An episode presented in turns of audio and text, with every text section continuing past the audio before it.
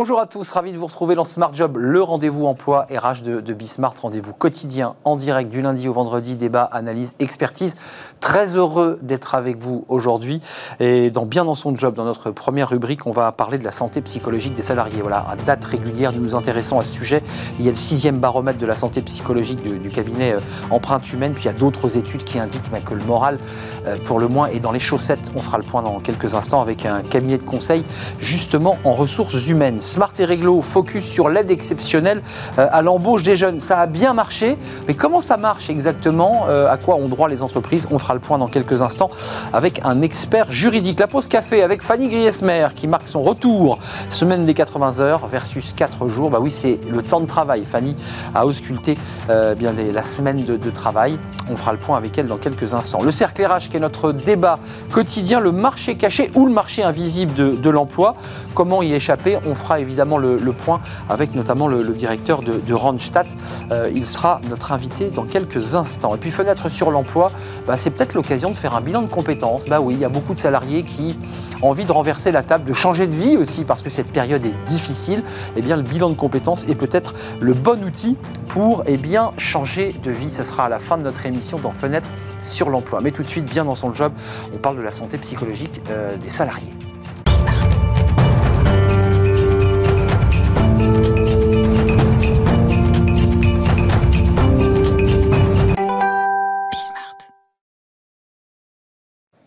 Bien dans son job. Alors la rubrique porte pas bien le nom aujourd'hui parce que souvent on a des, des, cadres, des présidents qui sont heureux de nous raconter leur histoire. Là on va s'intéresser à la santé psychologique des salariés. Ça fait un an euh, que certains salariés sont en télétravail et c'est vrai que c'est difficile euh, à vivre, euh, pour ne pas dire à supporter. Avec moi Arnaud Gilberton. Bonjour Arnaud. Bonjour. Vous êtes déjà venu débattre avec nous sur ce plateau justement de la santé au travail, président du cabinet de conseil en ressources humaines IDOCO qui est installé à, à Paris et puis directeur pédagogique à l'ESSEC. Avant de revenir sur le baromètre, ce fameux baromètre qui est à, un moment régulier comme ça sonde l'état psychologique, c'est le baromètre du cabinet empreinte humaine. Euh, vous, euh, l'acteur RH, c'est quoi l'état psychologique des salariés? Dans quel état sont-ils? Alors, écoutez Arnaud, aujourd'hui, nous, ce qu'on observe dans, le quotidien des entreprises, c'est euh, que le moral est bas. Euh, et le moral est bas depuis le mois de janvier. Alors, il est bas depuis plus longtemps, hein, mais depuis janvier, la situation est compliquée. On observe, on, échange régulièrement au sein du cabinet IDOCO avec des dirigeants, avec des DRH, avec des managers euh, qui partagent des situations de difficulté sur le terrain, avec des salariés qui sont désengagés, qui ont envie de revenir au travail, mais qui ne peuvent pas revenir au travail parce qu'on doit rester confiné chez soi. Et encore plus maintenant. Hein. il y a trois jours, le Premier ministre a dit vous restez chez vous c'est ça. Et puis, si vous voulez, en, termes de, stress, euh, il y a un point qui est important, c'est la durée d'exposition à une situation de stress. C'est comme ça qu'on évalue le niveau de risque. Hein. Dit autrement, c'est possible pendant quelques mois de rester confiné, de ne pas voir ses collègues. On arrive à le vivre. Mais au bout d'un an, ça, fait très long. Et du coup, le lien social se, distend complètement, d'où le sens euh, de ce mot de distanciation sociale. Vous évoquez, vous, euh, certains parlent de dépression des, salariés, de burn-out, on en a beaucoup parlé sur ce plateau. On se situe où dans ce curseur euh, de la détresse psychologique? Ils en sont où, les salariés, là? Ils sont dans la dépression ou un peu avant?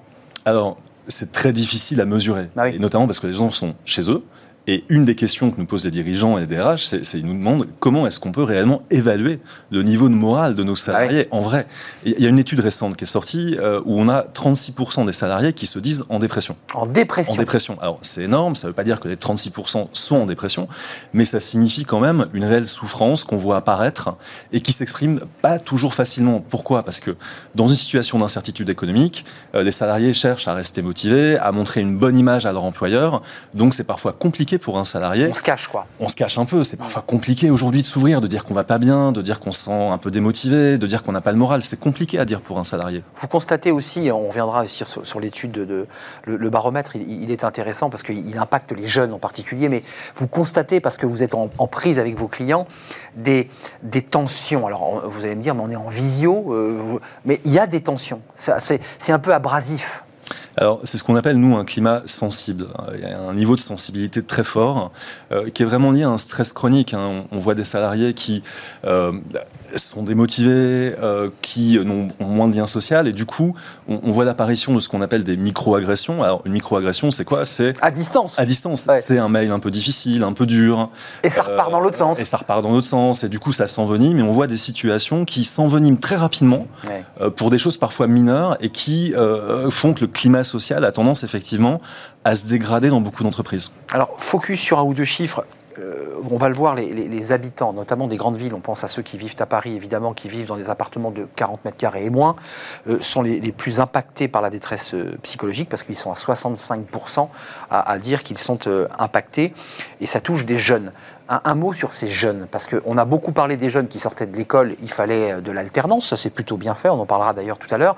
Euh, mais ces jeunes qui entrent sur le marché du travail, qui ont été onboardés, c'est-à-dire embauchés à distance, qui sont chez eux dans leur appart, qui n'ont pas encore vu leurs collaborateurs, leurs amis, ou leurs futurs amis, c'est intenable pour eux. Effectivement, je vous rejoins, c'est super dur. Hein. Euh, c'est super dur pour un jeune qui arrive dans une entreprise, qui n'a pas d'occasion de rencontre, de convivialité. Donc c'est dur pour ces jeunes de vraiment se sentir faire partie de l'entreprise, se sentir faire partie de l'équipe. Euh, c'est compliqué aussi pour des managers de ces jeunes de les accompagner, de leur transmettre des compétences, euh, de les onboarder, de les intégrer dans l'entreprise. Et, souvent, ces jeunes, ils habitent dans des petites surfaces. voilà, donc effectivement, ce que, ce que montre l'étude, hein, c'est quand on habite dans moins de 40 mètres carrés, bah, c'est beaucoup plus le confinement est beaucoup plus compliqué à vivre. Alors, il y a un autre chiffre qui, qui, euh, évidemment vous interpelle parce que vous êtes un cabinet de conseil. Donc, mm. vos, journées sont consacrées aussi à faire de la prévention, de la pédagogie et, mettre en place des actions. vous me disiez en préparant l'émission, on n'est pas magicien parce que c'est, on est quand même dans une situation qui est pas insoluble mais très difficile. comment on fait là concrètement? Parce que les salariés disent à 70% que l'entreprise pourrait faire plus pour leur santé.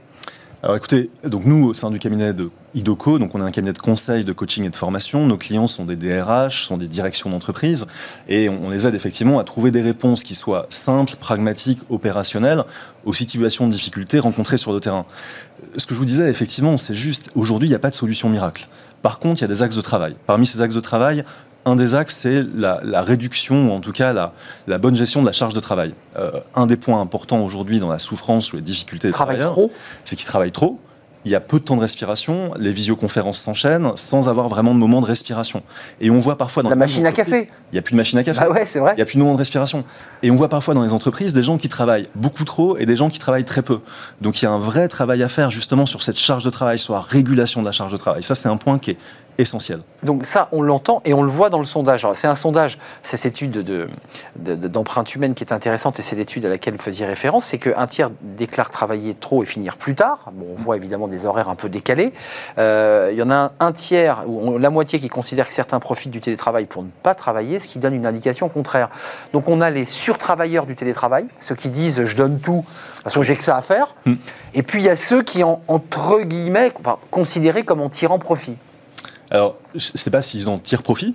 Euh, ce qui se passe aussi dans les entreprises, c'est qu'aujourd'hui, comme l'activité est beaucoup perturbée, il y a des services qui sont euh, structurellement qui font face à une charge de travail très importante, et puis il y a d'autres services qui sont un peu en sous-charge euh, et en baisse d'activité. C'est ça. Donc c'est cette régulation de la charge de travail qui est pas simple. on regarde chez le voisin. Travail, donc il y a ça, et puis l'autre point, l'autre axe de travail, c'est le lien social.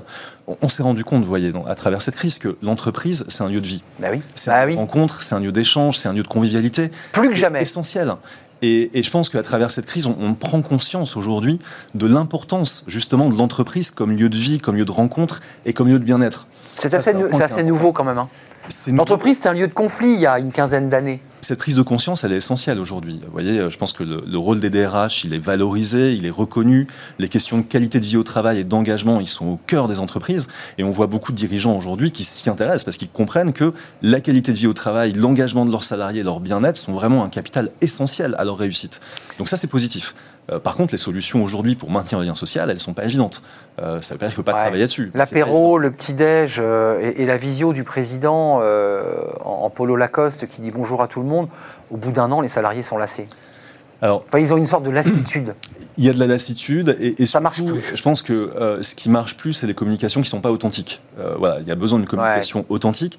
Et il y a un mot qui est important, qui est un peu galvaudé, c'est le mot de bienveillance. Euh, hum. vous savez, on, mène des programmes de leadership, on parle beaucoup de ce sujet de bienveillance. On en parle beaucoup ici d'ailleurs. Voilà, mais là, aujourd'hui, le mot de bienveillance, il a une réalité qui est très concrète. Être bienveillant avec ses salariés, c'est être à leur écoute, c'est leur accorder des temps de pause, c'est être dans une position d'accompagnement. Et cette posture de bienveillance, elle doit être incarnée par les dirigeants, par les managers à tous les niveaux de l'entreprise. Donc la bienveillance, c'est un réel sujet aujourd'hui dans les entreprises. Oui, c'est pas, pas un mot tarte à la crème, c'est un mot qu'il faut incarner. C'est un mot qu'il faut incarner, c'est un mot qu'il faut incarner avec authenticité, c'est un mot qu'il faut incarner au quotidien. Et être bienveillant, ça veut dire appeler ses collègues, euh, prendre soin d'eux, être à leur écoute. Le care c'est le care, cette posture de care, et, euh, qui, est, très bien décrite par les anglo-saxons, mais qui est centrale aujourd'hui. La santé au travail aujourd'hui, c'est avant tout, c'est la bienveillance et c'est une posture de care qui doit être incarnée à tous les niveaux de l'entreprise. Donc, euh, reconnaître, valoriser, écouter. Est-ce qu'il faut, avant de nous quitter, est-ce que c'est un conseil que vous donnez, avoir des cellules psychologiques véritablement euh, qu'on puisse appeler comme un numéro vert pour des, des collaborateurs qui seraient en difficulté? Le DRH ne peut pas tout prendre en charge. Alors, oui, il faut des cellules psychologiques, mais attention, les cellules psychologiques ne se substituent pas euh, à la bienveillance du management et au travail quotidien des dirigeants et des managers auprès de leurs salariés. Vous allez en creux, Arnaud, avant de, euh, avant de nous quitter. Vous dites quand même subtilement qu'il y a peut-être des managers qui sont en train d'accélérer parce qu'il faut faire du chiffre, parce que l'entreprise va mal, et que ça génère peut-être des souffrances. C'est ça que vous dites? Alors, il y a un danger aussi côté manager qui, eux, sont un peu pris au piège? Ce qui est sûr, c'est qu'aujourd'hui, il y a une pression économique qui est très forte.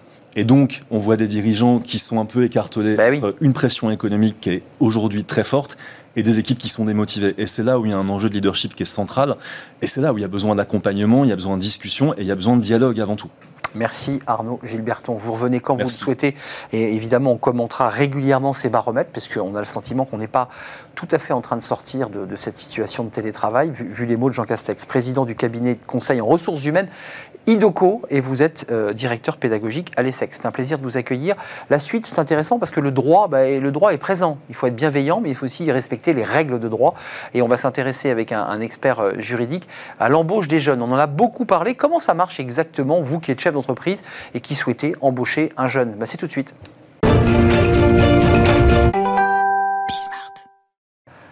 Smart et Réglo, le focus juridique quotidien. Vous l'attendez ce, rendez-vous parce que c'est un, éclairage concret sur un, sujet, euh, la plupart du temps, euh, très concret. L'aide exceptionnelle à l'embauche des jeunes. Oh, voilà un sujet dont on a beaucoup parlé. Sonia Yangui, merci d'être avec nous. Vous êtes euh, experte, vous avez vu, je pratique l'écriture inclusive chère à Fanny Griesmer, experte en droit social chez SVP Information Décisionnelle. D'abord, d'un point de vue général, euh, on a prolongé le dispositif. On est bien d'accord, il fonctionne toujours. Comment il marche ce dispositif et jusqu'à quand? Alors, euh, bonjour déjà, merci. Euh, effectivement, le, gouvernement a mis en place trois nouvelles aides pour les jeunes, pour inciter les entreprises à embaucher des jeunes, malgré le contexte compliqué que nous traversons en ce moment. Donc, il y a eu une aide à l'embauche qui vise les jeunes de moins de 26 ans, et il y a deux aides vraiment spécifiques aux alternants. Donc, euh, l'aide pour les jeunes de moins de 26 ans, elle, est, elle était initialement prévue pour les contrats conclus du 1er août 2020 au 31 euh, janvier 2021. Elle a été prolongée jusqu'au 31 mars. Il y a un décret, un projet de décret en cours, donc il va certainement bientôt passer, et il prévoit la prolongation de ce dispositif jusqu'au 31 mai pour l'aide pour les jeunes. Hein. excusez-moi, l'aide pour les jeunes, pour ceux qui sont donc moins de 26 ans, on parlera des alternants après. Tout à fait. Elle consiste en quoi? C'est un accompagnement, on les aide financièrement?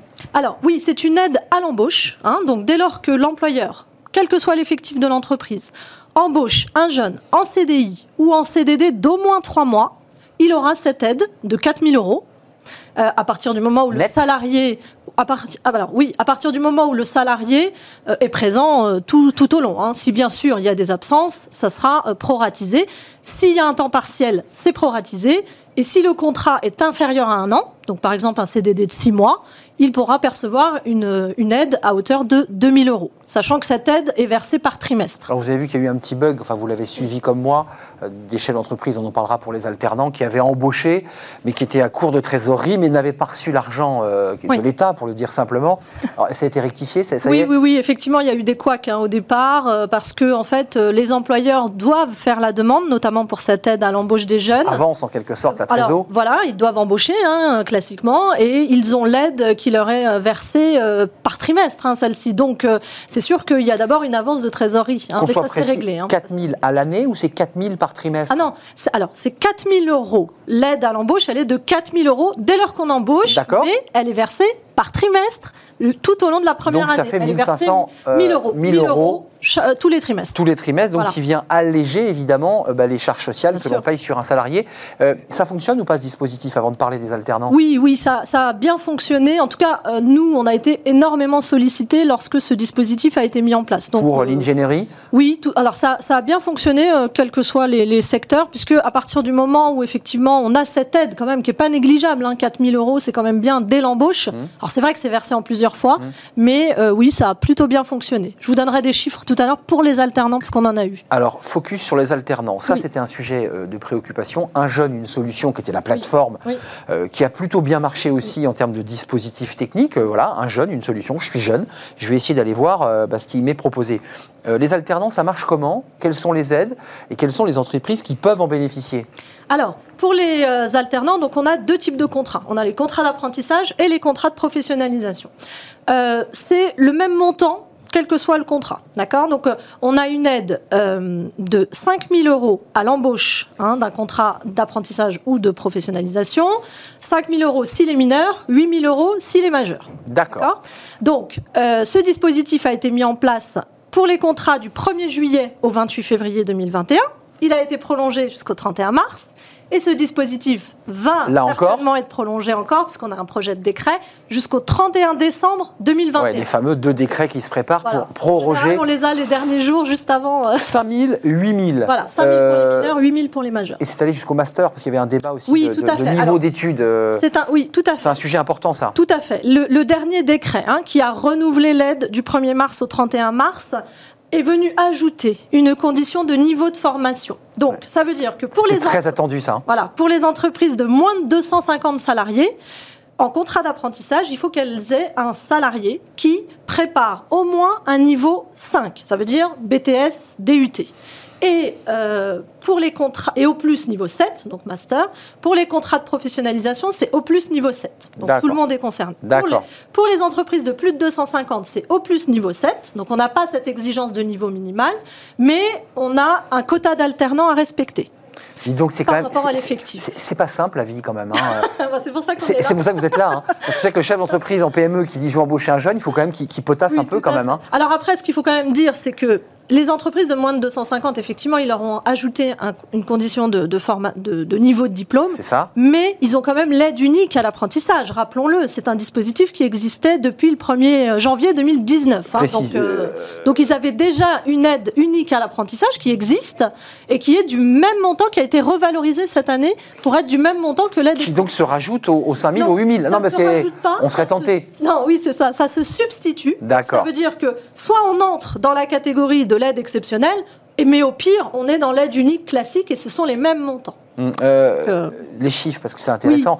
Euh, la ministre euh, Elisabeth Borne a beaucoup communiqué sur la, la réussite Oui. de ces dispositifs. Ça marche ou ça marche pas? Alors, nous, pour nous, ça marche parce que, effectivement, je vous disais, on a été énormément sollicité par rapport à ce dispositif. Donc, pour nous, il y a eu effectivement, euh, ça a été un succès. Et le gouvernement a annoncé des chiffres à hauteur de 90 000 contrats supplémentaires, donc d'alternants, par rapport à l'année précédente. On arrive à quoi? Parce qu'il y a des chiffres un peu fluctuants. On est à 400 000, 500 000 c'est- Oui, à peu près. Donc, faut, faut- voilà, on a quand même 90 000 contrats supplémentaires. Alors là, j'ai pas les derniers, derniers chiffres avec le, le prolongement du dispositif. Et c'est la raison pour laquelle ils, ils décident de prolonger, parce que ça marche. Euh, un, un dernier mot, euh, une fois qu'on va retirer la prise, on peut imaginer que ça tarisse le désir d'embaucher des jeunes. Non, vous, comment vous le voyez? Parce que cette aide, la 5 000, 8 000, elle est très intéressante. Quand Très même, hein. intéressant. Euh, Celle-ci, pour des salaires qui sont assez faibles en général, Oui. c'est un début de carrière. Donc.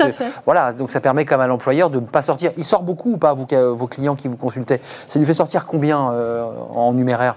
Alors ça dépend parce que les contrats d'apprentissage sont des contrats euh, déjà avec des rémunérations euh, faibles. faibles. Donc euh, c'est vrai que non. Ça écrase le, le, Je pense que ça, oui, ça aide, ça aide beaucoup quand même les employeurs et je, je ne pense pas que même, malgré le fait que même si l'aide n'existera peut-être plus après, ça empêchera les embauches. Non, je pense que c'est vraiment pour passer ce, ce, ce, contexte que nous traversons en ce moment. Et on, on le passe plutôt convenablement, en tout cas en, matière des jeunes. Nous avons des aides. On aura peut-être l'occasion de reparler des, des, seniors, qui est un autre oui, sujet euh, sur lequel euh, ben, les aides ne sont pas les mêmes. Tout à fait. Euh, et c'est un autre sujet peut-être sur lequel vous viendrez nous éclairer, Sonia. Avec Yang. plaisir. Merci d'être venue. Merci à vous. experte en droit social chez SVP Information Décisionnelle. on fait une petite pause. Vous savez, c'est la pause café, mais alors attention, ça va être sérieux aujourd'hui avec Fanny parce qu'on parle du temps de travail. Ça, c'est un sujet de droit aussi. semaine des 4 jours où on travaille 80 heures par semaine. Alors ça, c'est un sujet. On en parle tout de suite et Fanny Griesmer nous rejoint. La pause café avec Fanny Griesmer. Comment allez-vous? Très bien. On s'était perdu hier. Oui, bah écoutez, dans les limbes. C'est plus agréable de prendre euh, la pause café entre vous, euh, avec avec vous. Vous voyez que ça marche pas la pause café en visio. Bah non, ouais, non la preuve, j'ai expérimenté. Les salariés le disent, ils n'en ouais. peuvent plus de ces apéros J'ai expérimenté également le marteau, la perceuse, les aboiements de chiens ah. et euh, les claquements de porte. Donc vous avez vécu comme ça dans votre quotidien ce, ce télétravail dont, dont, on parlait il y a quelques instants sur le plateau. Je, je, partage le voilà. On va parler de temps de travail. Ça c'est un sujet ô combien sensible et politique. Euh... Et à travers l'exemple surtout de deux pays. Hein, voilà. Vous allez voir, il y a un pas pareil, grand écart entre hein. les États-Unis et l'Espagne. C'est votre choix. États-Unis, on va commencer à, avec les États-Unis, où vous allez le voir comment passer euh, du simple, non pas au double, mais plutôt au triple. Ah, ah, eh ah, oui. ah, ah. ça fait un sacré différence. Euh, on commence par quoi? Les États-Unis en Les général, États-Unis, oui. voilà, on, on, on, le montre du doigt ce pays. Oh là oui, et avec ces jeunes loups de la finance qui réclament, figurez-vous bien, la semaine des 80 heures. 80 C'est une revendication. Vous vous rendez ça fait compte quoi par jour? Ça fait 10 heures par jour? 80 heures. 15 heures? euh, Même plus, oui. Ça fait 12 heures par jour? Même plus. On va dire s'ils ont le dimanche, euh, globalement, on est autour de, de 15 heures, oui. Euh, alors c'est vrai que il est de notoriété publique. Wall Street n'est pas un long fleuve tranquille hein, pour euh, toutes les femmes et les hommes qui s'y affairent chaque jour. Mais la révolte là qui gronde en ce moment de manière ostensible chez Goldman Sachs est pour le moins inhabituelle. Un petit groupe d'analystes juniors de la firme a décidé de mener son propre sondage en interne pour dénoncer les pratiques de la banque d'affaires en matière de conditions de travail et surtout pour révéler au grand jour le rythme exténuant auquel sont soumis depuis leur entrée ces jeunes analystes au sein de la banque d'investissement. Ils ont ainsi préparé une présentation un petit peu à la manière de ce qu'ils ont l'habitude de faire pour des clients. 11 pages avec chiffres et graphiques à l'appui, le tout diffusé bien sûr sur les réseaux sociaux. Mmh, euh, c'est quand même des contraintes physiques terribles. Ah oui, On oui, dort oui. pas. Euh, bah, c'est surtout que cette c'est l'horreur. Hein, les résultats sont édifiants. Privation constante de sommeil, des abus de collègues plus âgés, le tout affectant bien sûr euh, sérieusement la santé physique et mentale. D'après ce sondage, les jeunes analystes interrogés ont travaillé 105 heures en moyenne la semaine précédant l'enquête et 98 heures par semaine depuis le début du mois de janvier. Ça laisse euh, clairement songeur. 5 heures de sommeil euh, en moyenne par nuit, des nuits qui ne commencent généralement pas avant 3 heures du matin. Tous, hein, quasiment, déclarent euh, ressentir la pression d'objectifs qui sont intenables, voire irréalistes. Ils sont unanimes. Le, le, rythme de travail a clairement affecté leurs relations avec leurs proches, leurs amis, leurs familles. Oui, on vient de croire. Plus des trois quarts disent être victimes d'abus professionnels de la part de Goldman Sachs, quand plus de la moitié assure être ignorés lors de réunions, voire être l'objet de critiques publiques injustifiées. Alors après le constat qui est euh, édifiant, euh, il, quoi, il monte un syndicat, ces, ces jeunes loups de Wall Street hein, C'est vrai que ça, ça, se rapproche pas mal de... Incroyable, on va les voir manifester. Syndicale. Alors ils ne sont que 13. Hein. C'est un sondage, mais au moins ça... ça, ça mais ça dit quelque chose. Ça, ça le mérite bah, de oui. mettre en lumière ces conditions de travail. Alors il y a effectivement plusieurs propositions à la suite de ce document et de ces différents graphiques. Euh, bah, L'objectif c'est d'améliorer ces conditions de travail, comme le fait d'éviter notamment les changements de dernière minute avant les réunions clients ce qui leur évite aussi de raccourcir les nuits. La veille, on leur dit, vous changez quelque chose, ils sont obligés à la hâte. Ils travaillent jusqu'à 5 heures du mat. De tout changer. Le plafonnement des heures, et c'est là, ils réclament la semaine de 80 heures contre les 98 80 en heures. Vous avez bien entendu. Ils ont effectué euh, depuis le début janvier. Et le respect aussi de la politique du vendredi. Politique selon laquelle le vendredi soir après 21h, ce serait peut-être bon de s'arrêter. D'aller prendre une bière. Voilà, par exemple, ou un café, si vous voulez. Euh, réponse, hein, bien sûr, hein, face à la mutinerie publique. Et forcément, l'enquête a été révélée sur les réseaux sociaux.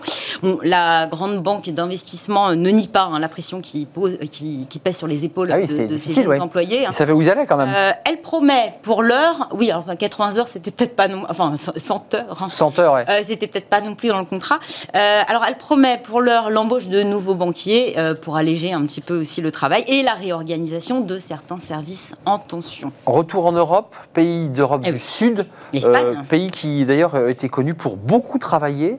Et là, il y a une petite remise en question sur cette fameuse semaine. Alors beaucoup. Euh, le, maximum légal, c'est 40 heures.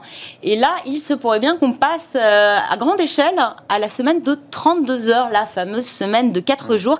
C'est le parti de gauche Maspaïs qui a proposé de mettre en place un test à grande échelle. Une semaine raccourcie et le gouvernement espagnol a accepté. C'est ça la nouvelle surtout. Le projet est mmh. encore en discussion, mais l'idée serait de tester cette mesure dans 200 entreprises. Cela concernerait euh, 300, 3000, euh, pardon, 3000, entre 3000 et 6000 salariés. Hein. Euh, expérimentation financée à hauteur de 50 millions d'euros sur trois ans par le gouvernement espagnol, afin de permettre bien sûr aux entreprises de ne pas prendre trop de risques. Mmh, mmh. Parce qu'il y en a un, bah oui, le temps de travail bah, le salaire. employé diminue, le salaire, lui, bah, bien sûr, reste le même. La bataille des 35 heures. Selon le parti euh, Maspaïs, euh, l'idée, c'est qu'il y aurait une, une, augmentation mécanique du coût horaire du travail, mais qui serait compensée à terme par une augmentation d'une part de la productivité des salariés mmh. et potentiellement une baisse du nombre d'heures supplémentaires. C'est en tout cas ce qui est prévu dans bah euh, le projet qui était, euh, qui était lancé par Qui était le débat posé par les 35 heures. Exactement. La productivité se portait bien. Et euh, Il y a un exemple, il y a déjà une expérimentation, et elle est en cours depuis le début du mois de janvier. En Espagne, c'est une société informatique située dans le sud du pays, à Raen. 181 salariés.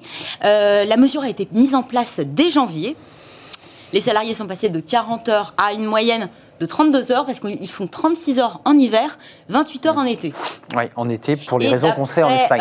Euh, ah, d'après le PDG, exactement, euh, bah, les résultats seraient plutôt encourageants. Hum, hum. compte tenu qu'en Espagne, les horaires sont assez fluctuants en fonction des, très saisons. Et vous avez raison, en fonction de, du bah temps, parce que moi je préconisais On démarre très tôt le matin. Euh, travailler moins en hiver parce qu'on était plus fatigué. Bon, bah là c'est l'inverse. Mais là c'est l'inverse. On travaille. Parce qu'il fait trop chaud pour travailler. Il fait trop chaud pour travailler, comme dit la chanson bien connue, parce qu'il fait très chaud et qu'on démarre à 6 heures du matin en Espagne. Merci Fanny. On se retrouve euh, demain pour une nouvelle euh, chronique. je prends note, je viens. En tout cas, réfléchissez bien, 80 heures, hein, vous avez vu, 110 heures aux États-Unis. évidemment, ça, ça, ampute un peu la vie personnelle. la suite de notre programme, c'est après cette courte pause, on parle du marché caché, du marché invisible. C'est d'ailleurs pas tout à fait la, même chose, le marché caché du recrutement. Bah oui, en un mot, il y a des annonces qui ne sont pas publiées, vous ne les voyez pas passer, et pourtant, le poste est pourvu. Qu'est-ce que ça indique? Et qu'est-ce que ça dit? Est-ce que c'est un danger, évidemment On en parlera et on va en parler dans quelques instants avec nos invités. Restez avec nous.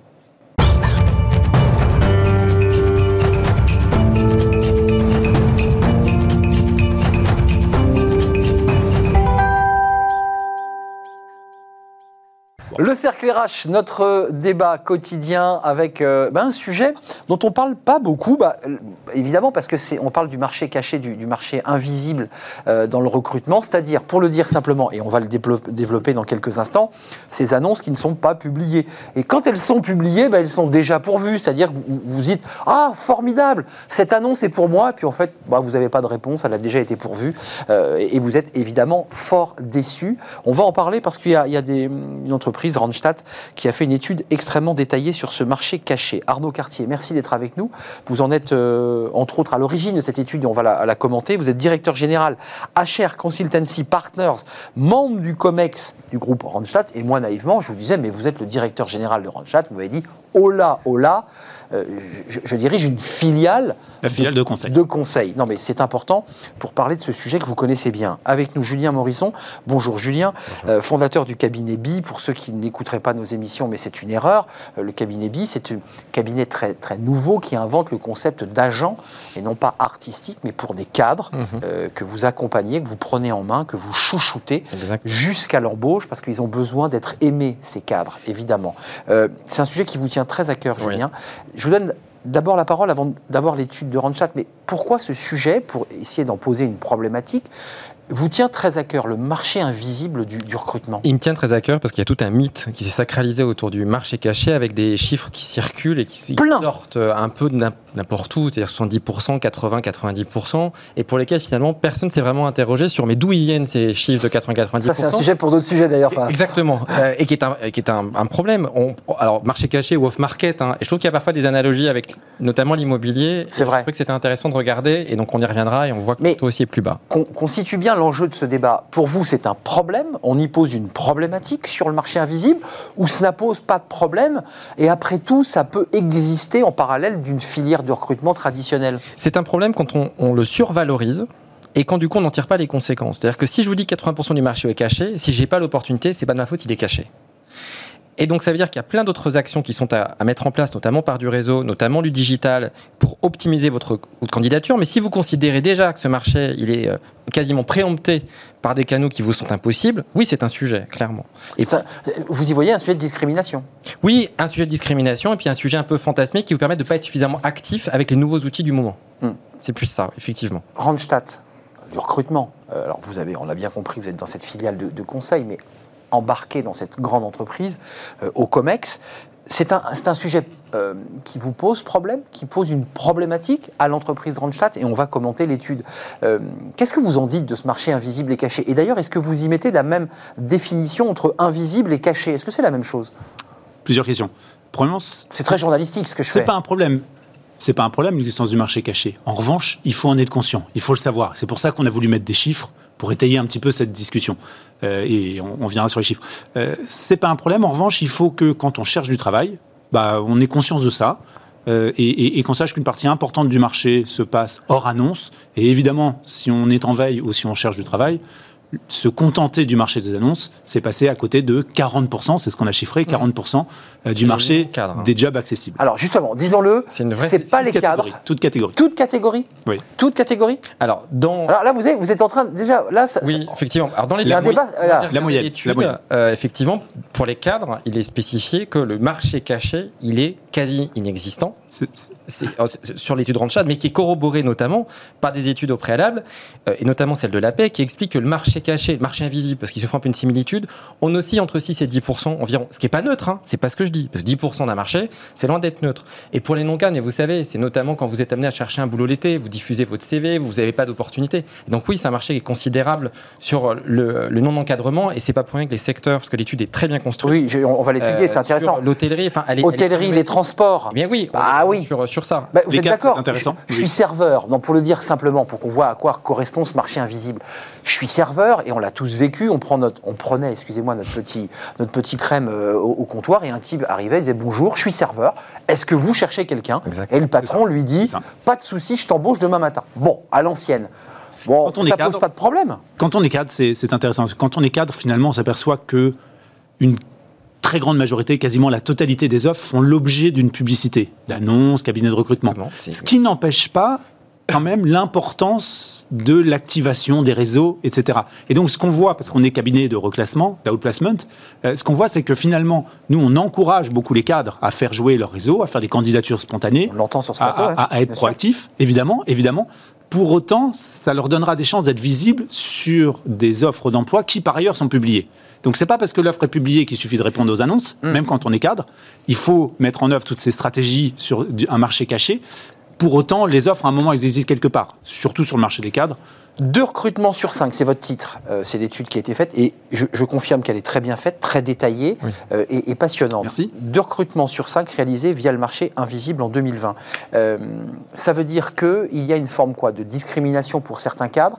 Et en un mot, pour ceux qui nous regardent, on ne les encourage pas à aller euh, voir les annonces, puisqu'en fait, on dit en creux qu'une partie de ces annonces sont bidons. Non, mais je- il faut être cash. Non, non, pas du tout. Pas du tout. On, Alors, met- on premièrement, met les attention. pieds dans le plat et après on avance. C'est ça, c'est ça. Pas- attention, pas du tout. Premièrement, pas sur les cadres. hein. Comme vous l'avez dit, le marché caché concerne un certain nombre d'industries, un certain nombre de, de- de- de secteurs. hein.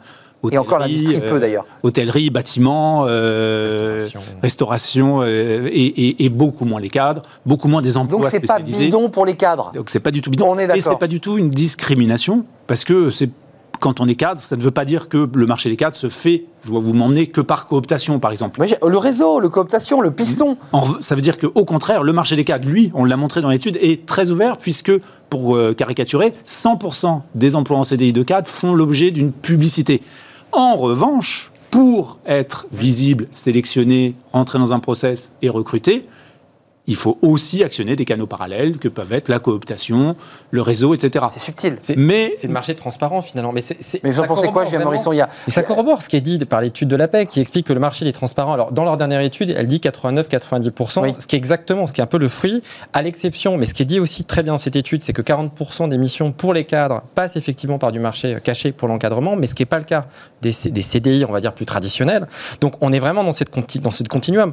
Ayant en tête quand même un chiffre, hein, euh, ces fameux mythe un peu du 80%, parce que même là, on n'y est plus à 80%. Deux Non. annonces sur 5, on est à 40%. Mm. Mais quand on est à 80%, ça sort des années 80, à, une époque où Internet représentait quand Oui, même, hein, vu. dans les fruits des annonces, 0,21% Rien. des annonces. Rien. C'est là où ça sort Ah oui. 80%. Exact. Donc, on ne peut pas soutenir... C'est plus comparable. C'est plus du tout comparable. On a depuis les job boards, on a des, on a des euh, systèmes désormais, on a bien sûr Internet qui est utilisé, on a LinkedIn, on a Twitter. Donc le marché a Les annonces sont vues sur les smartphones. hein. Les De dernières plus en études, plus. c'est smartphone. hein. De plus en plus, on a l'image. On ne parle pas suffisamment aussi de la manière de se brander. C'est un peu euh, ce que vous dites, c'est-à-dire il y a aussi la nécessité de se mettre en valeur, de se valoriser. Les outils sociaux, LinkedIn, c'est devenu une puissance de feu pour être identifié par Incroyable. de chasse qui vont vous identifier. Parce que le marché de la chasse de tête en France aussi, qui corrobore ça, je ne sais pas si vous savez, c'est 7%. On est entre 5 et 10% par an de la chasse, qui correspond finalement au marché qui est caché. Logique, vous avez une mission, vous voulez pas que ça se sache, c'est à vous de vous ressortir. Et donc c'est là où je dis, il y a un travail, le marché est plus petit que ce qu'on peut imaginer en termes de chasse de marché caché. En revanche, désormais, ça passe par d'autres canaux, dont fait partie Ce que, ce que vous dites est clair, mais ce que moi je comprends, c'est-à-dire qu'avec vos clients, vous avez l'info parce que vous avez une connexion avec ces entreprises et que c'est votre Tout à métier, fait, et que vous savez que ça va bouger de ce côté-là, presque, on peut le dire, avant même que, que le- que l'annonce soit publiée. On, on- vous êtes d'accord On corrobore cette idée, et on vous réussissez, vous, à placer quelqu'un.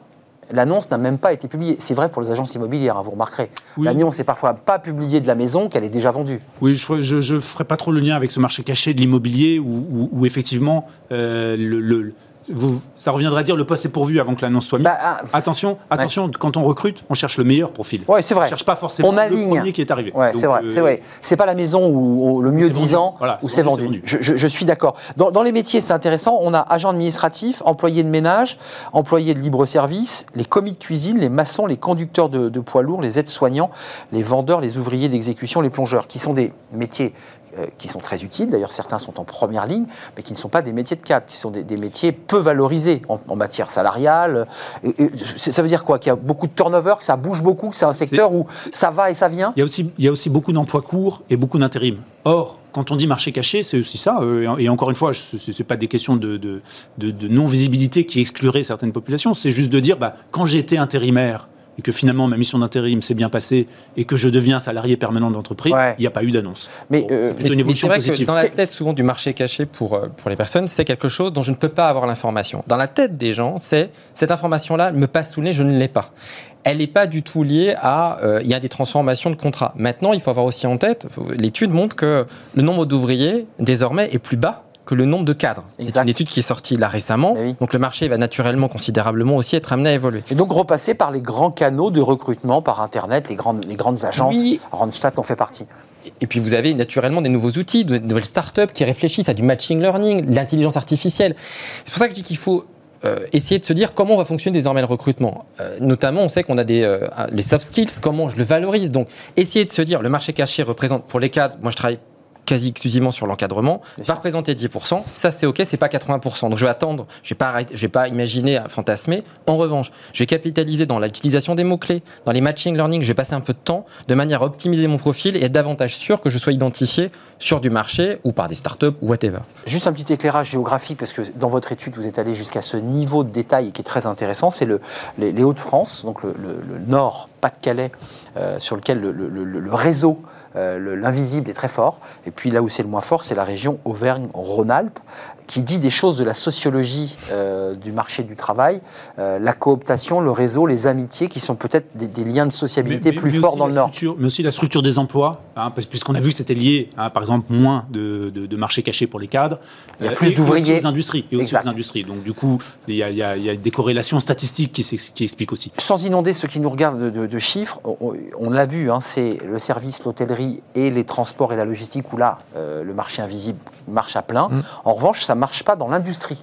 Euh, comment vous l'expliquez ça? Parce qu'on est sur intéressant? des- on, on est, on est aussi sur des emplois pénuriques, avec des difficultés de recrutement. Et donc, les entreprises ont intérêt euh, à, optimiser, à ouvrir le plus possible, et donc euh, à passer soit par des agences, euh, notamment de travail temporaire, soit euh, par des agences de recrutement, soit de- par des annonces, parce que trouver des ouvriers qualifiés, c'est difficile. Et donc, euh, si on reste sur un marché invisible, on, on ferme le spectre. Arnaud Cartier, je voulais vous poser la question abruptement. Je, je disais tout à l'heure, on mettait les pieds dans le plat, j'avais un peu théâtralisé ma, ma question, mais est-ce que ça pose problème, ce marché invisible, après tout? Est-ce qu'il peut vivre aux côtés de tous les outils dont on vient de parler avec Julien Morisson, c'est-à-dire le matching, Internet, et vous dites, après tout, ce marché, voilà, c'est un peu, on, on peut rien faire. Ça marche très bien. J'étais maçon, j'étais maçon sur un chantier avec des collègues. Mon chantier se finit. Mes collègues sont pris ailleurs. Ma foi, ils me disent bah tiens, on a un viens avec nous.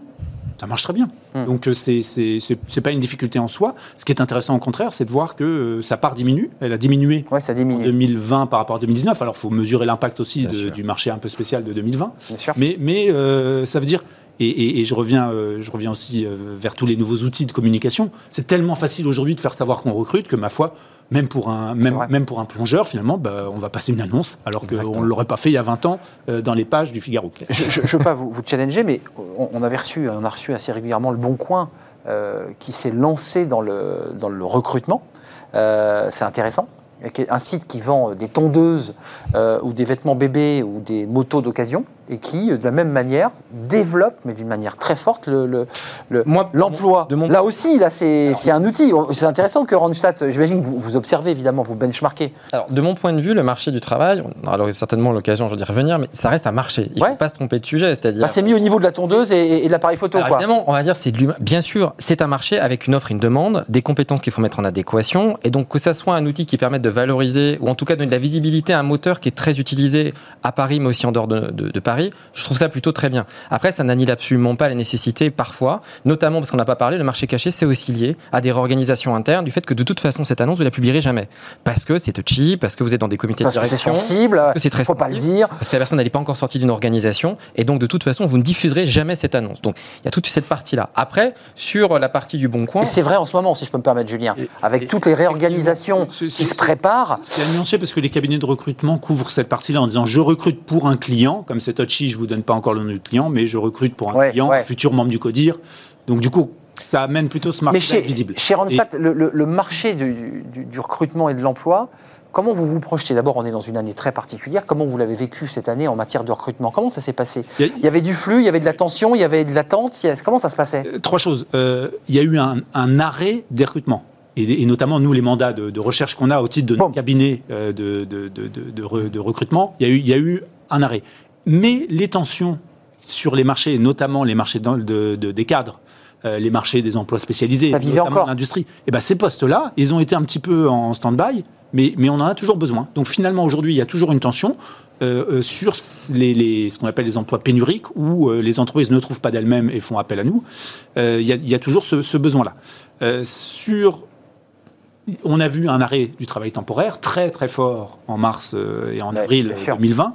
Finalement, aujourd'hui, on remonte à des niveaux. Ça repart. hein. On, on s'est reparti, on est à des niveaux euh, quasiment euh, comparables à, à ce que c'était début 2019. Donc c'est pas aussi noir que ce qu'on peut décrire sur la santé psychologique des salariés, qui est réel, hein, je ne la conteste pas, mais en, en matière brute du marché de l'emploi, il- reste relativement dynamique. Oui, le marché de l'emploi reste dynamique aujourd'hui.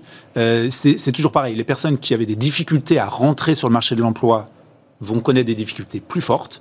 En revanche, les gens qui étaient très employables demeurent très employables et il y a des- Et encore mieux. Et il y a des, et y a des- des emplois pour eux. Et en négociant peut-être encore mieux leur salaire, parce que c'est des valeurs, c'est des, talents, en tout cas, qui, qui se vendent mieux. pas, pas- Ouais. pas mieux, Ouais. pas moins bien. Pas mais, moins bien. Mais, mais le marché est favorable aujourd'hui. au Ça dépend des secteurs. Euh, Il y a des secteurs d'activité, par exemple, actuellement on parle du retail, c'est pas des secteurs qui embauchent, alors que c'est des secteurs qui étaient quand même assez dynamiques. Bah en oui. revanche, il y a du conseil redémarre fort, alors qu'on aurait pu imaginer que effectivement ça redémarre plutôt très fort. Après, vous avez des métiers, effectivement, on s'aperçoit que le digital c'est un enjeu, et par exemple, des fonctions dans le marketing qui était assez simple. Désormais, si vous n'êtes pas marketing digital, c'est naturellement plus compliqué d'être employable. On a des reconversions de gens qui se mettent dans l'UX ou dans l'UI parce que c'est ça qui est effectivement très demandé. Donc on a des secteurs qui bougent. Euh, on sait que l'agro a très bien tourné, la supply chain a un secteur qui tourne très bien en France. En revanche, on en a d'autres bah, qui vont tourner sur la créa, c'est plus compliqué, la communication. Donc on a des secteurs ou des métiers, voilà, ça dépend effectivement des profils. Avant de nous quitter, on, on- Randstad est un acteur euh, de ce secteur, un acteur majeur. Euh, Il y en a un autre dont personne n'utilise le nom depuis le début de notre émission. Enfin, je, je vois sourire, vous voyez à qui je pense. C'est un service public dont la première mission est de, eh ben, voilà, d'embaucher, de trouver des emplois aux, demandeurs d'emploi. C'est Pôle Emploi. Com- Comment, comment vous regardez cette institution? Certains, hein, ce sont des politiques, c'est pas Ronstadt qui l'évoquait, mais disaient mais il faut totalement réformer Pôle emploi, il faut régionaliser, il faut arrêter d'avoir ce gros mastodonte centralisé, très jacobin. Euh, et puis après tout, il y a plein d'entreprises très modernes euh, et des outils modernes. Ça a encore du sens, Pôle emploi? Oui, Politiquement correct? Vous voulez rester Non, politiquement correct ou on dit les choses? euh, Non, non, le fond, le fond de ma pensée, euh, chacun son métier. euh, Pôle, Pôle emploi fait le sien.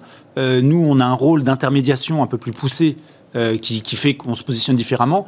Euh, vous disiez juste avant de nous quitter, donc on va peut-être pas ouvrir le débat, est-ce qu'il faut, est qu'il faut remplacer euh, le service public de l'emploi par des acteurs privés? Euh, Je m'y risquerais pas en ou régionaliser, ou régionaliser, c'est-à-dire aller au plus près des besoins pour pouvoir répondre aux besoins des... Parce qu'on a bien vu qu'il y a des variations entre chaque région française. Le marché caché n'est pas le même dans le nord, euh, à l'est, à l'ouest, au pour, centre. pour l'emploi des beaux outils, notamment de, de- de big data, notamment des, des choses qui sont issues aussi des, des data qu'on peut leur fournir, etc., pour, pour finalement, oui. Ils se une- c'est ce que vous dites. c'est- une institution nationale, mais qui connaît ses marchés de l'emploi locaux aussi. Après, c'est vrai qu'il y, a Julien une Morisson. certaine- il y a une certaine lourdeur. Alors, la difficulté de Pôle emploi, c'est que c'est d'un côté un peu. euh, je gère les, enfin, les, les, euh, les- les versements mensuels et en même temps, je gère les emplois. Donc, cette fusion est quand même compliquée depuis 2007. hein. Une édique difficulté. et- Ah oui, bah oui. c'est quand même la fusion de, de ces deux, de ces deux institutions.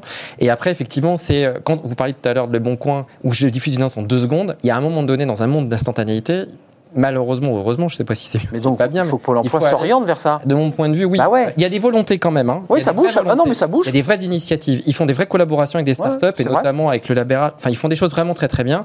Après, évidemment, vous savez, entre le moment où c'est décidé et le moment où ça s'implique, ça prend énormément de temps. Il y a beaucoup d'acteurs, mais il y a une vraie volonté de faire évoluer le, le- le sujet. Enfin, ce que vous nous dites, c'est que ça manque un peu d'agilité, qu'il y a l'agilité qui est peut-être plus vraie dans les entreprises privées, qui, qui- qui travaillent plus vite, qui sont plus agiles, parce que, bah, parce que le- la réalité est simple, elles ont, elles ont des clients et ils doivent les, les- les- les nourrir. Pour, pour conclure notre, notre débat passionnant, euh, donc ça ne vous pose pas de problème, parce que l'étude, là, vous l'avez vous l'avez construite, ça a été un travail assez colossal euh, d'études, de comprendre, de, de régionaliser.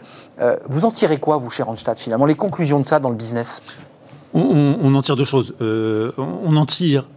la- Enfin, c'est une des premières fois où on a un vrai chiffre. Donc, Ah. ce- ça, c'est. C'est le 2 sur 5 hein, sur, sur lequel on s'appuie. 2 sur 5. 7 millions de recrutements en 2020. Euh, 3 millions d'entre eux euh, passent hors, euh, hors annonce. Donc, enfin d'avoir ce chiffre. Et, et- et nous aussi, euh, Vous cabinet- allez énerver Julien. hein. Non, non, non, je suis d'accord. Je suis.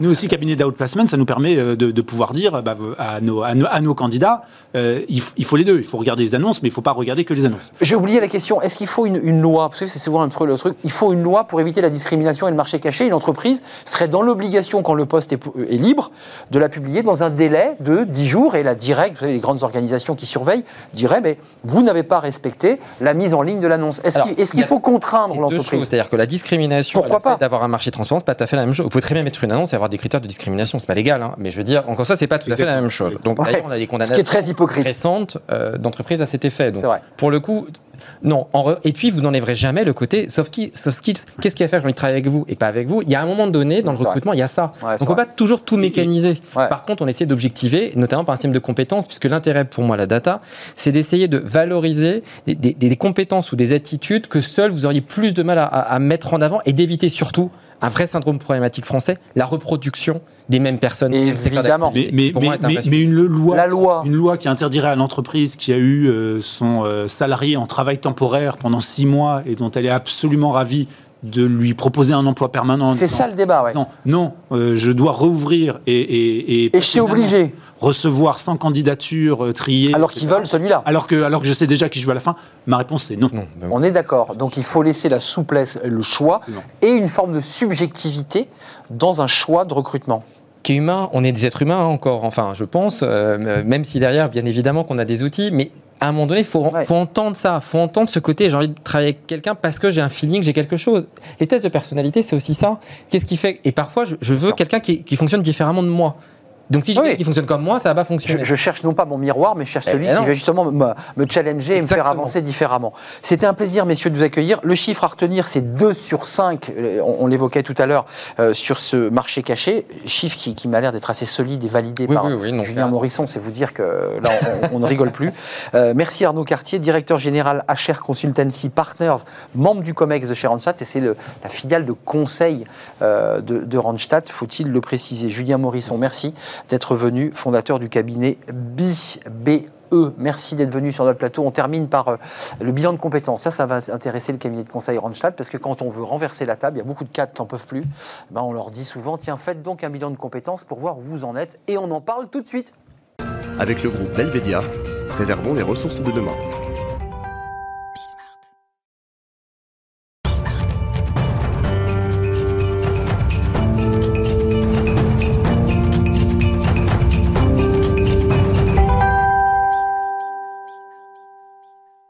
Fenêtre sur l'emploi. On vient de parler du marché caché, ou marché invisible de- du recrutement.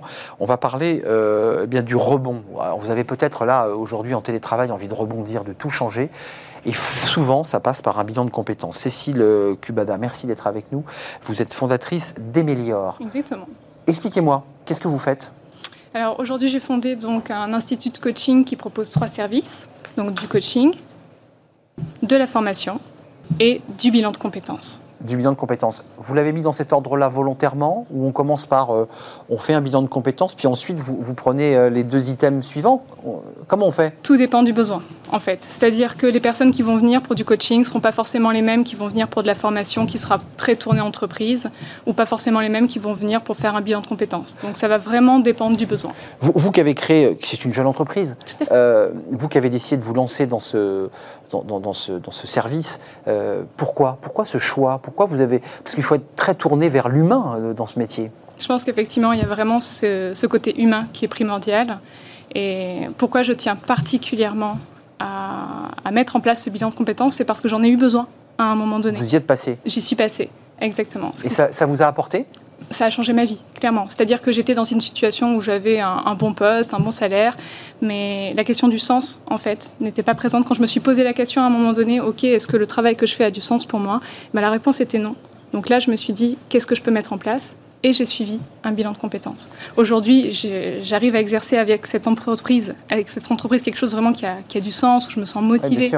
et Euh, c'est ça qui a vraiment ma et qui a bouleversé votre vie, parce que vous êtes devenu chef d'entreprise, et. Mélior. Mais euh, aujourd'hui, dans le contexte Covid, alors vous l'aviez fait, j'imagine, ce bilan avant, avant la crise Covid, Tout à fait. les, les- les clients qui, qui viennent chez vous, qui s'assoient et qui, bah, en fait, on vide son sac, on raconte toute sa vie, euh, et vous prenez plein de notes, j'imagine, Mhm. et vous les accompagnez.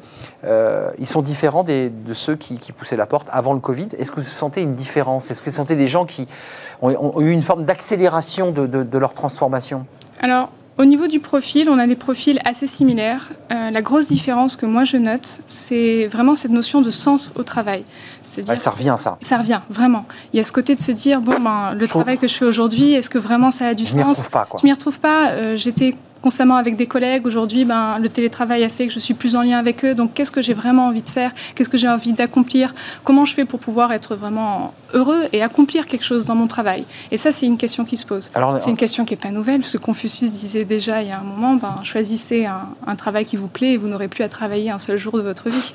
Donc c'est vraiment tel- ça en fait qu'on propose avec ce bilan. C'est tellement vrai. Euh, ça, ça fait rêver et en même temps, vous, ça vous a transformé. Puis parfois, il y a des bilans de compétences qui, non pas qu'ils soient mal faits, mais n'apportent pas ce qu'on attendait. Parce que on, on s'était inventé un rêve finalement. Euh, comment on fait quand on est euh, celle qui accompagne pour euh, gentiment expliquer à la personne que elle voulait être avocate, mais elle avait fait des, études- des études de sciences et que ça n'allait pas être possible?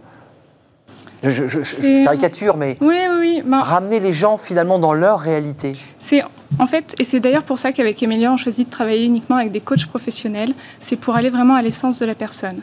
Qu'est-ce qui est fondamentalement important pour elle ou pour lui d'ailleurs? C'est de se dire que cette personne qui euh, voulait faire des sciences ou euh, voulait faire être voulait être avocate, ben Qu'est-ce qui a fait qu'à un moment donné, elle a voulu faire ça? Quelle contribution elle a voulu apporter? Et c'est grâce à cet élément-là qu'on va pouvoir se dire, OK, ben, maintenant qu'on sait, qu'on a un peu cette carte de la personne, eh ben, vers quoi elle a envie d'aller? On avait préparé une petite animation, je ne sais pas si on a réussi à la, à la- à la mettre en place, mais on voyait cette espèce de petit nuage de points. euh, Mhm. euh, où, voilà, on voit là, on voit là. Expliquez-nous, ça- c'est pas une toile d'araignée. hein. Non. Euh, à droite, ça c'est quand la personne arrive, on est bien d'accord?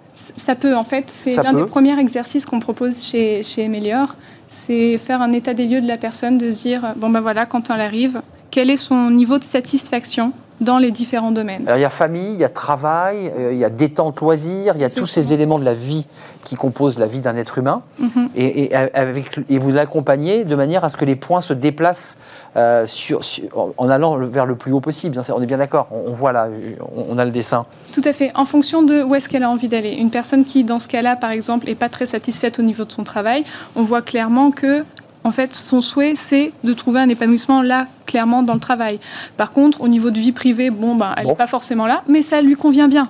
Donc, en fait, ça va vraiment nous Il n'y a pas de permettre... schéma type en fait. hein. Chaque Non. schéma s'adapte aux désirs ou aux envies de la personne. Exactement. Et ça, en ça- fait, vous aboutissez à, à travers une série de questions. Comment ça marche là? Comment on arrive à faire bouger les points? Ça, c'est la personne qui, en fait, en début de, de bilan de compétences, nous dit où est-ce qu'elle en est. Donc, elle, elle porte une note de 1 à 10 et où est-ce qu'elle a envie d'aller. Et en fait, cet élément nous permet vraiment d'adapter le bilan de compétences à la personne.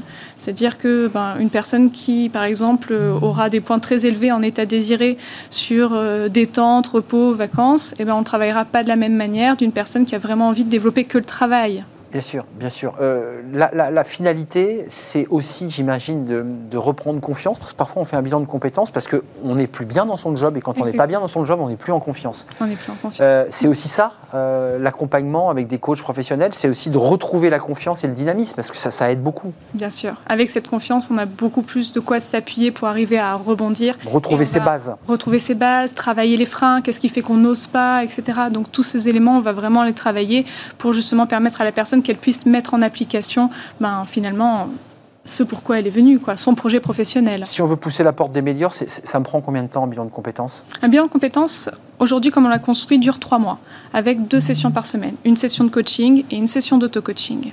Auto-coaching. Oui, c'est des exercices, en fait, qui sont à réaliser entre les sessions de coaching pour pouvoir vraiment aller plus en profondeur. Et au bout de trois mois, Mhm. euh, on a donc son, son bilan, comme son nom l'indique, un bilan de Mhm. compétences. Tout à fait. avec, euh, vous allez jusqu'à proposer des orientations. Comment ça se passe? Parce qu'il y a le bilan de compétences, puis ensuite Mhm. on sort de- du cabinet et on se dit bon bah maintenant faut y aller. Mm.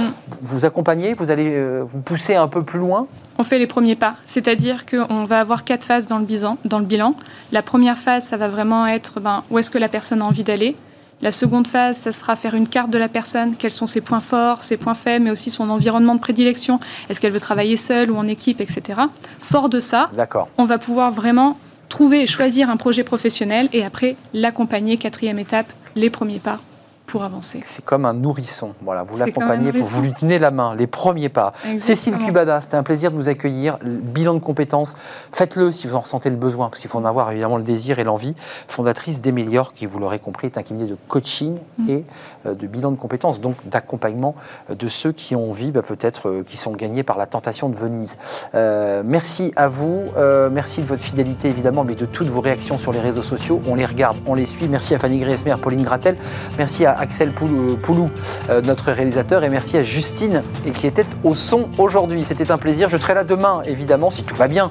Euh, D'ici là, portez-vous bien, euh, restez fidèles à tous les programmes de Bismarck. Vous avez évidemment l'embarras du choix. À demain. Bye bye.